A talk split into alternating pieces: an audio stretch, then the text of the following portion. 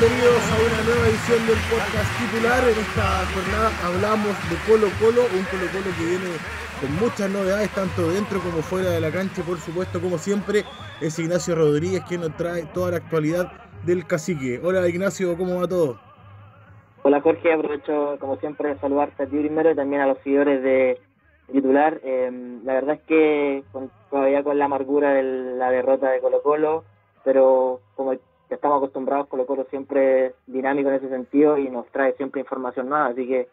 eh, motivado para poder comentar eso y analizar un poquito lo que es el presente del cacique.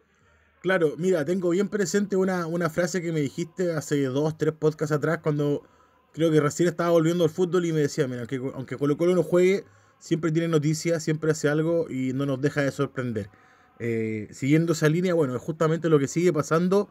Eh, y bueno, partamos un poco por lo que, por lo que ocurrió en Copa Libertadores. una derrota fea ante Peñarol. Siempre se puede perder con Peñarol en, Uruguay, pero de repente la, forma dejó muchas muchas dudas, muchas molestias. De repente también eh, en, jaque a, a Gualberto Jara finalmente. Exactamente, es un, partido complicado siempre jugar en Montevideo. Eh, Peñarol se hace fuerte, la verdad, que ya en los partidos de local sabe jugar esos partidos de Copa Libertadores, pero como tú decías, fue la forma. La verdad es que soy un equipo muy muy pobre en ese sentido, en, toda, en la mayoría de las líneas. Hay algunas excepciones que por ahí siempre se pueden rescatar, pero son las menos. Y claro, deja esa sensación de que cada partido es peor, de que no hay mejoría y claro, eh, que generó esto, una dura derrota que nos relevó al cuarto, al cuarto lugar del grupo, a la espera de un partido durísimo, la verdad, va a ser durísimo contra Wilstermann, que viene jugando, que viene jugando bien, la verdad, todavía queda un mes para eso, pero pero nada, el, el sabor de la derrota siempre es amargo y los hinchas también lo sintieron así. De hecho, eh, al día después de esta derrota se congregaron varias, un, centenar por ahí más o menos de hinchas al Estadio Monumental a protestar contra el Alpinegro nuevamente, unas protestas que habían eh, iniciado, si bien recordamos, el, día posterior a ese, al bochorno contra, contra Antofagasta del Monumental, así que la molestia del hincha está y me parece a mí, por lo que se puede ver en redes sociales, que se la masificación de esto, que va, va a seguir.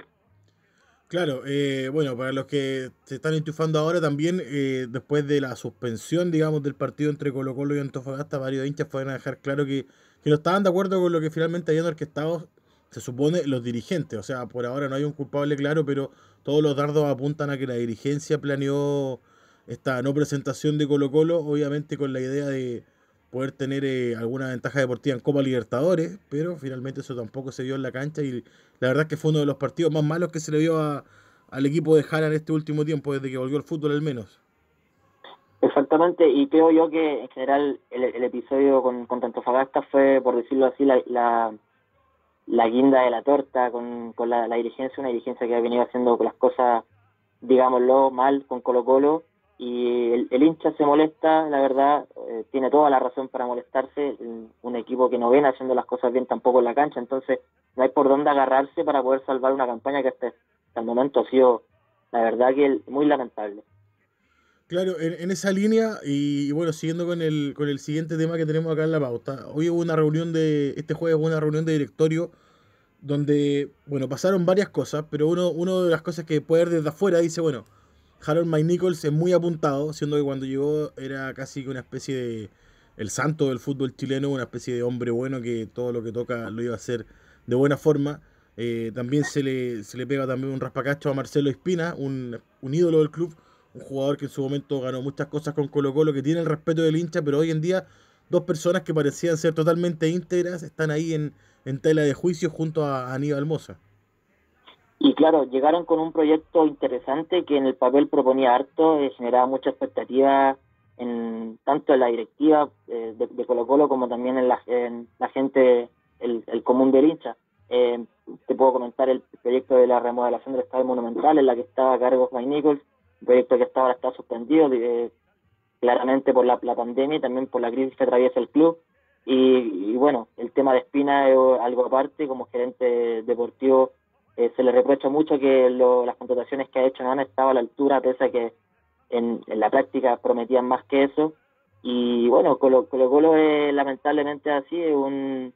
siempre se, los ídolos, por decirlo así, o los grandes jugadores terminan enterrándose cuando agarran puestos directivos, cuando agarran puestos en el cuerpo técnico, entonces uno está acostumbrado, aunque no debería ser la normalidad, la verdad. Claro, oye, bueno, justamente frente a eso, Espina, digamos, en palabras simples, ya tendría listo a Gustavo Quinteros para asumir como técnico en Colo Colo, pero hoy luego de la reunión que hubo, resulta que necesita el visto bueno del directorio y es ahí donde está topando. Eh, ¿Cómo está toda esta interna en Colo Colo? ¿Cómo están los bloques dentro de Dios?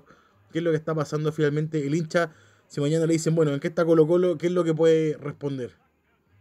En términos directivos, mira, la verdad es que siempre ha estado eh, por ahí esta disputa entre, entre los dos bloques que más comandan Colo Colo. Eh, la derrota contra Peñarol también aceleró el, el, tema de Gualberto Jara. La verdad es que hoy día uno de los puntos más claves de la reunión fue que se zanjó en definitiva que Gualberto Jara termina su dirección con Colo Colo el próximo sábado contra Huachipato. Va a ser el último partido que, dirija el, el paraguayo y la verdad es que deja eh, bastante que decía el rendimiento. Eh, uno puede rescatar los partidos jugados, que solamente fueron 11, pero de ellos solamente logró eh, tres victorias y cinco derrotas, sumado a tres empates, lo que da poco más de 36% de, de rendimiento. Entonces, es un algo que uno esperaba en ese sentido, quizás que fuera antes, pero como no había una carta fija para poder poder sustituirlo en el fondo en la banca técnica, no se podía tampoco sacar, o sea, ¿a quién trae? Y en ese sentido, en ese sentido uno también eh, esperaba que hoy día hubiera una confirmación del técnico, la verdad es que no hubo, como dices tú, falta ese ese visto bueno, pero la cara que más toma fuerza y que ya es casi un hecho es Gustavo Quintero, que eh, es la acción que obviamente tiene más, eh, más por ahí posibilidades de, de confirmarse. había una, un acuerdo de palabra, la verdad, por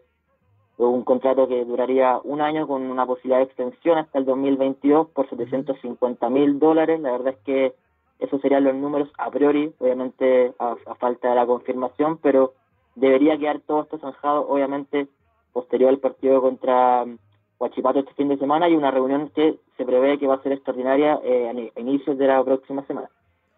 Claro, un Gustavo Quinteros que, bueno, hace poco tuvo un paso por Universidad Católica muy exitoso, que también estuvo a cargo de la selección ecuatoriana, de la selección boliviana, entre otros. Es un técnico con un buen currículum, pero que a Colo Colo llega con una visión muy distinta a la que tuvo con Católica, donde de repente encontró un equipo ya armado, similar cosa que le pasó a, a Holland cuando asumió ahora. Pero a Colo Colo llegaría en el fondo a iniciar un proyecto, a terminar contrato con algunos jugadores, por ahora a tener que aguantar eh, el resto del torneo, pero sin duda me imagino que su, que su norte es obviamente poder extender el contrato y, en el fondo reiniciar una, una reestructuración que esperan los dirigentes baste, pero la verdad es que al hincha me imagino yo que la sensación es que la reestructuración debería ser más profunda. Por otro lado, los que piden esta reestructuración son justamente los del bloque de, Vial y, todo ese bloque que por ahí puede ser incluso peor eh, el remedio que la solución.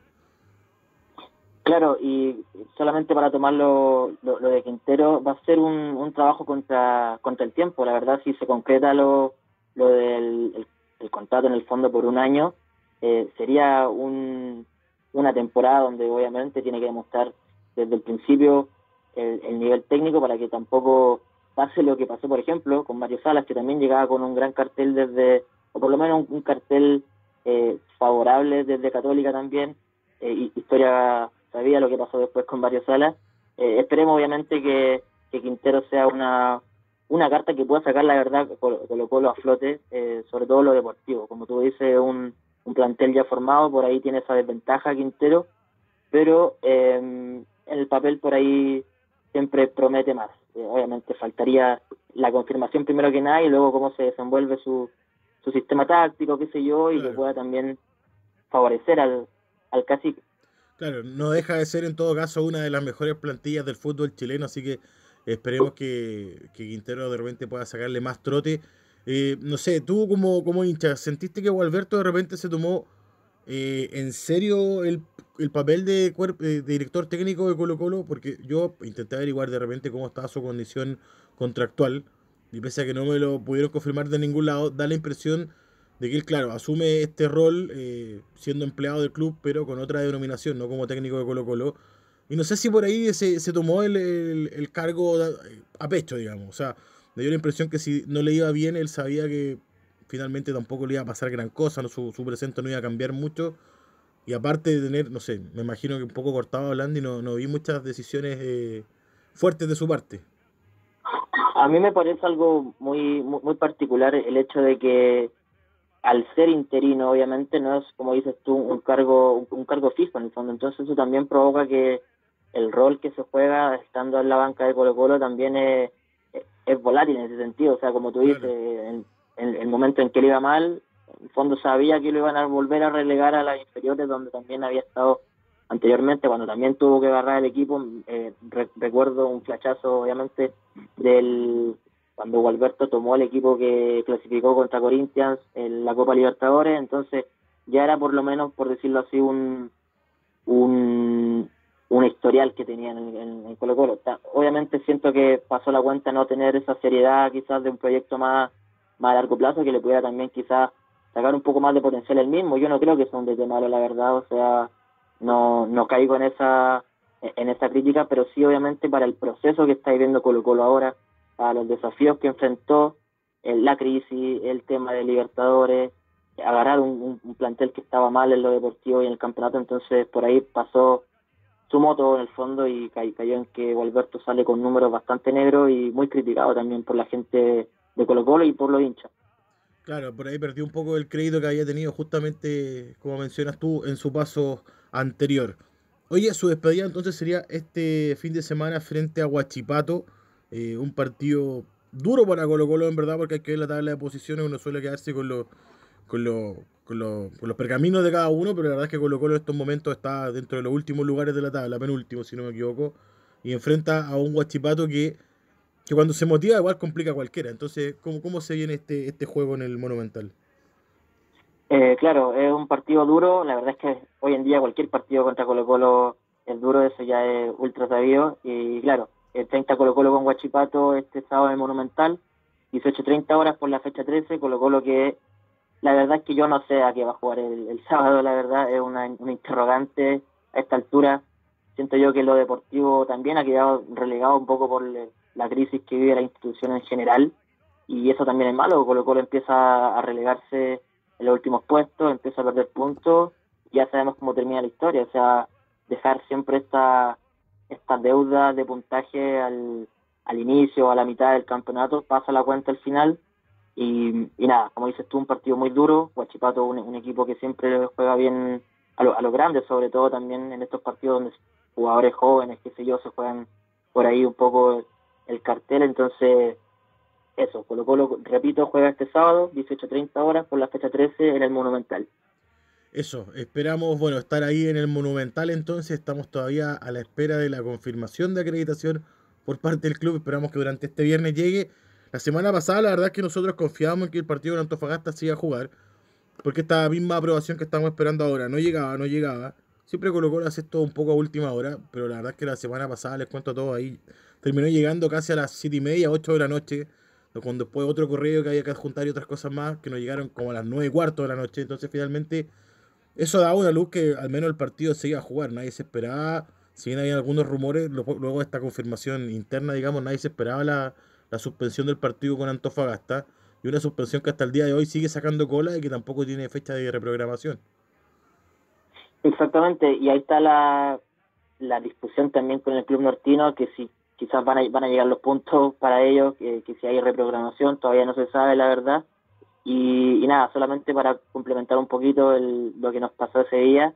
eh, había ambiente de fútbol, la verdad, eh, hasta el último momento antes de la, confirmación por ahí, los trascendidos del, del posible contagio que al final terminó eh, suspendiendo el partido. Se iba a jugar obviamente, eh, pero bueno, son cosas que pasan en el fútbol. Tú estando ahí en el estadio, ¿en qué momento ya como que te enteras y dices, ya, no, esto es confirmado que no va? Porque me imagino que como estábamos los periodistas en este momento en esta área de prensa un poco separados de todo, eh, sin poder movernos mucho, me imagino que de repente no, había mucha idea de lo que pasaba, salvo los mismos colegas que, podían informar algo. Claro, con el mismo boca a boca de los colegas, nosotros estábamos en una zona que designó Colo Colo, eh, justo en la separación de Copolicán con, con Océano, para los, los que entienden un poquito la, los, sectores del Monumental, y ah, faltaba recuerdo poco más de una hora para el partido y se empezó a comentar en el boca a boca, los, los colegas que transmiten desde la radio, que obviamente tienen la palabra más fuerte, se empezó a sentir ese, ese ambiente por ese posible caso. Eh, ahí todos nos, empezamos a preguntar obviamente qué, qué, pasaba y bueno, cuando ya empezamos a ver que los arcos, la, eh, la malla de los arcos empezaban a sacarse, eh, los, los equipos que tenían para precalentar, sobre todo Antofagasta, volvieron a retirarlos cuando lo, habían instalado, entonces ya eso nos no empezó a dar la, la indicación de que el partido estaba suspendido, posterior obviamente a la confirmación de la NFP que ya, ya echó por tierra todo el, esa expectativa de que se podría haber jugado. Claro, un sábado entonces, bueno, ahí medio para el olvido, veremos qué pasa finalmente con esos puntos, como bien menciona, bien menciona Ignacio, eh, Antofagasta quiere los puntos obviamente por no presentación, pero bueno, ahí hay algunos requisitos legales que Colo -Colo puede, a los que Colo Colo puede recurrir para pedir que el partido se reprograme. Por ahora todo está en una especie de vacío, eh, unos vacíos que dejaron justamente las nuevas reglas que se impusieron con este tema del coronavirus y las nuevas medidas sanitarias, así que veremos cómo lo resuelve la NFP. Eh, también estaremos con una columna de Antofagasta donde se hablará el tema sobre todo de Mike Nichols, algunas cosas. Recordemos, Mike Nichols tiene eh, un 1% de Antofagasta, siendo eh, eh, director de Colo Colo, pero es un 1% que, que finalmente no ha querido soltar, que es bastante grande y que los hinchas tanto Fagasta quieren que lo dejen, así que a, quien quiera adentrarse en ese tema, lo invito a escucharlo también en nuestros podcast titular. Oye Ignacio, bueno, ha sido nuevamente como siempre un gusto poder enterarnos de toda la actualidad del cacique, espero que este, que este sábado sí tengas una buena jornada del Monumental, que sí haya fútbol, la verdad es que después de tanto tiempo es muy entretenido ver cómo la pelota gira, escuchar ya nomás los zapatazos se siente bien, así que te deseo lo mejor para este sábado y por supuesto estaremos hablando ya en el próximo podcast con resultados en mano y también con la certeza de, lo que va a pasar con Gustavo Quintero finalmente. Claro, y bueno, solamente para que no quede esa sensación de que siempre hablamos cosas malas de Colo Colo, se me queda en el tintero también la citación de Brian Cortés eh, a la nómina de Reinaldo Rueda para el inicio de las clasificatorias rumbo a Qatar, entonces bueno, una noticia por ahí buena, independiente del nivel que ha mostrado el, portero, que obviamente nos alegra. Siempre es bueno tener gente de Colo Colo en la, en la selección. Así que con eso en mente y el partido que Colo Colo enfrenta este sábado, eh, esperemos obviamente que sacar un buen resultado y poder empezar a, salir a, flote de este mal momento. Exacto, bueno, de todas las malas siempre tiene que haber algo bueno. Eh, Brian Cortés, un arquero con muchas condiciones, que de repente unos errores puntuales son los que le terminan contando las críticas, pero por condiciones la verdad que viene integrando las selecciones menores desde hace bastante tiempo y si Rueda lo sigue llamando porque la verdad le tiene bastante confianza. Así que Ignacio, bueno, te agradezco una vez más a toda la gente que nos está escuchando, a todos los titulares también un abrazo grande y nos vemos en esta próxima edición. Les eh, hablé con Ignacio Rodríguez, mi nombre es Jorge Rodríguez y ya me empiezo a despedir. Un abrazo a todos, chau, chau, chau, chau.